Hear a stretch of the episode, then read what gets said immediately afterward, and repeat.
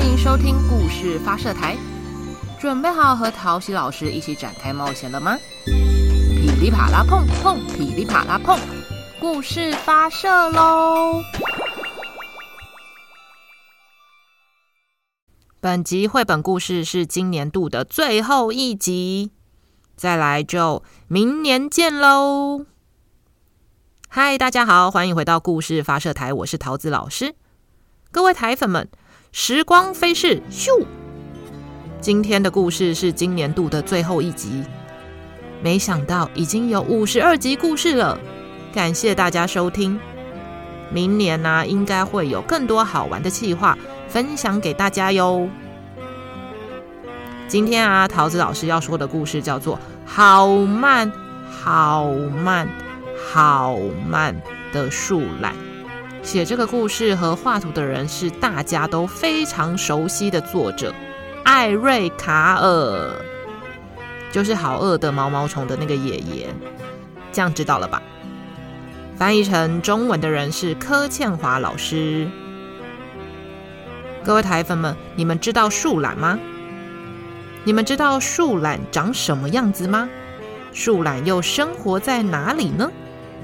这本书啊，找来了非常有名的动物学家珍古德阿嬷，她今年已经八十九岁了，写了一段关于树懒的文字，那就让我来先念给你们听哦。小时候，我认识了南美洲森林的树懒，我一直对它们很感兴趣。树懒分成两种，一种是三趾，另一种是两趾，就是三只脚趾跟两只脚趾。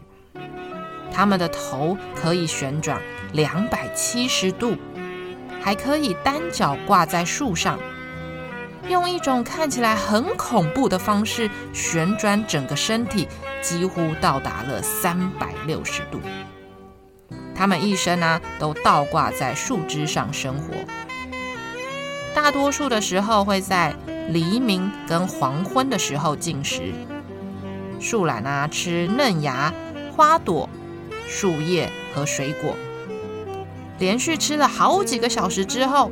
再慢慢的从这根树枝移动到另一根树枝上，然后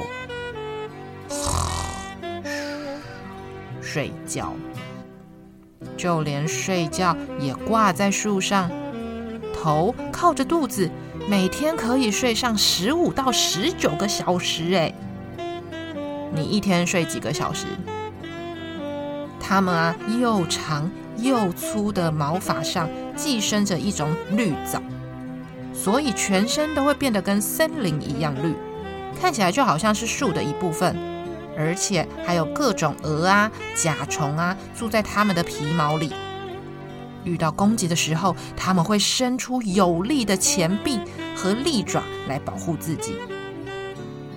树懒呢，会住在同一棵树上好几天。有时候是好几个星期都会住在同一棵树上。那你们猜，他们大概多久会上一次厕所？然后要怎么上厕所呢？当然，他们呢，大约每个星期一次，会拖着胖胖的身体爬到地面上大便跟尿尿，然后小心的掩埋自己的排泄物。再慢慢的、慢慢的爬回树上。这时候的树懒呢，看起来会瘦很多哦。毕竟它把一整个星期的大便跟尿尿排干净了。有的时候啊，它们为了移动到一棵新的树上，必须游过一条河。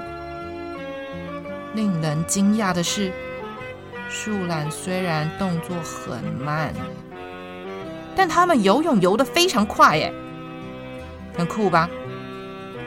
它们是一种安静的动物，偶尔才会轻轻地发出“啊咦”的声音，像是发表对生活的感想。在我小的时候，除了偶尔会有些原住民把树懒当成食物以外，树懒几乎没有需要害怕的事物。可是今天人们却为了伐木或畜牧而滥垦森林，严重破坏了他们的栖息地。我很高兴，我的朋友艾瑞卡尔决定要创作这本有关树懒的书，让年轻人还有台粉们注意到这些可爱、温和、爱好和平的生物。只要啊，有更多人付出关心树懒和他们的森林世界，以及其他各种住在里面的奇妙生物，就有更多生存的机会喽。好。听完这段介绍，你有没有更认识树懒呢？那就话不多说，故事要开始喽！噼里啪啦碰碰，噼里啪啦碰，故事发射喽！好慢，好慢，好慢的树懒。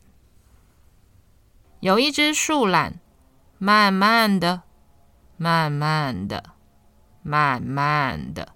在树枝上爬呀爬，这只树懒慢慢的、慢慢的、慢慢的吃了一片叶子。这只树懒慢慢的、慢慢的、慢慢的睡着了。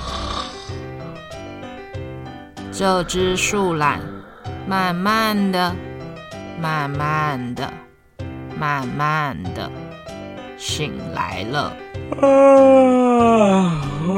一整个白天，树懒倒挂在树上；一整个夜晚，树懒倒挂在树上。即使下雨了，树懒还是倒挂在树上。有一天，吼吼问他：“哎，你为什么这么慢吞吞的？”树懒没有回答。有一天，凯门鳄问他：“哎？”你为什么这么安静？树懒没有回答。有一天，食蚁兽问他：“哎，你为什么这么的无趣啊？”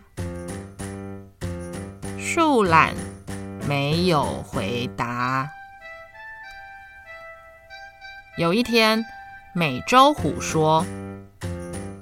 告诉我，你为什么这么懒惰？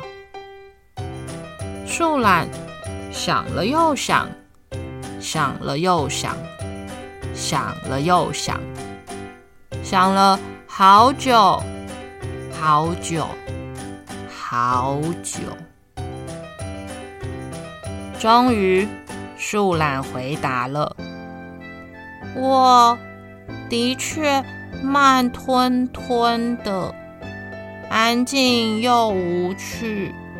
我无精打采，我无所事事，我无关紧要，我不慌不忙，慢条斯理，无动于衷，不声不响，拖拖拉拉，昏昏欲睡。我很沉着、安稳、温和、闲散，就像个树懒。我轻轻松松、怡然自得，喜欢平平静静的生活。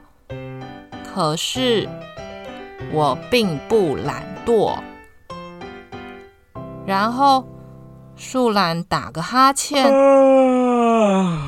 树懒说：“这就是我，无论做什么，我都喜欢慢慢的、慢慢的、慢慢的。”各位台粉们，你们喜欢跟树懒一样慢慢的？慢慢的，慢慢的，吗。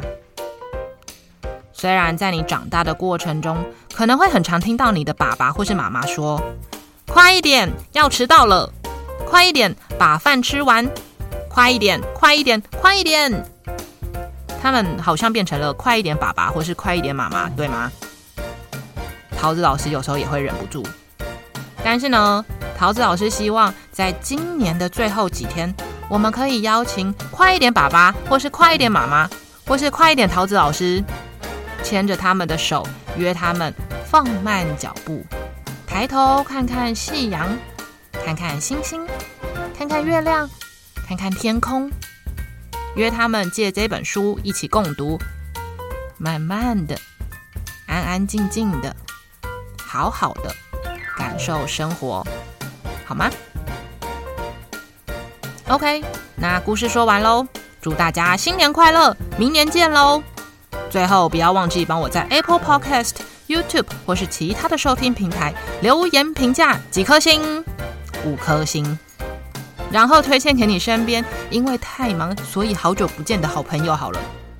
那我们就明年见喽，拜拜。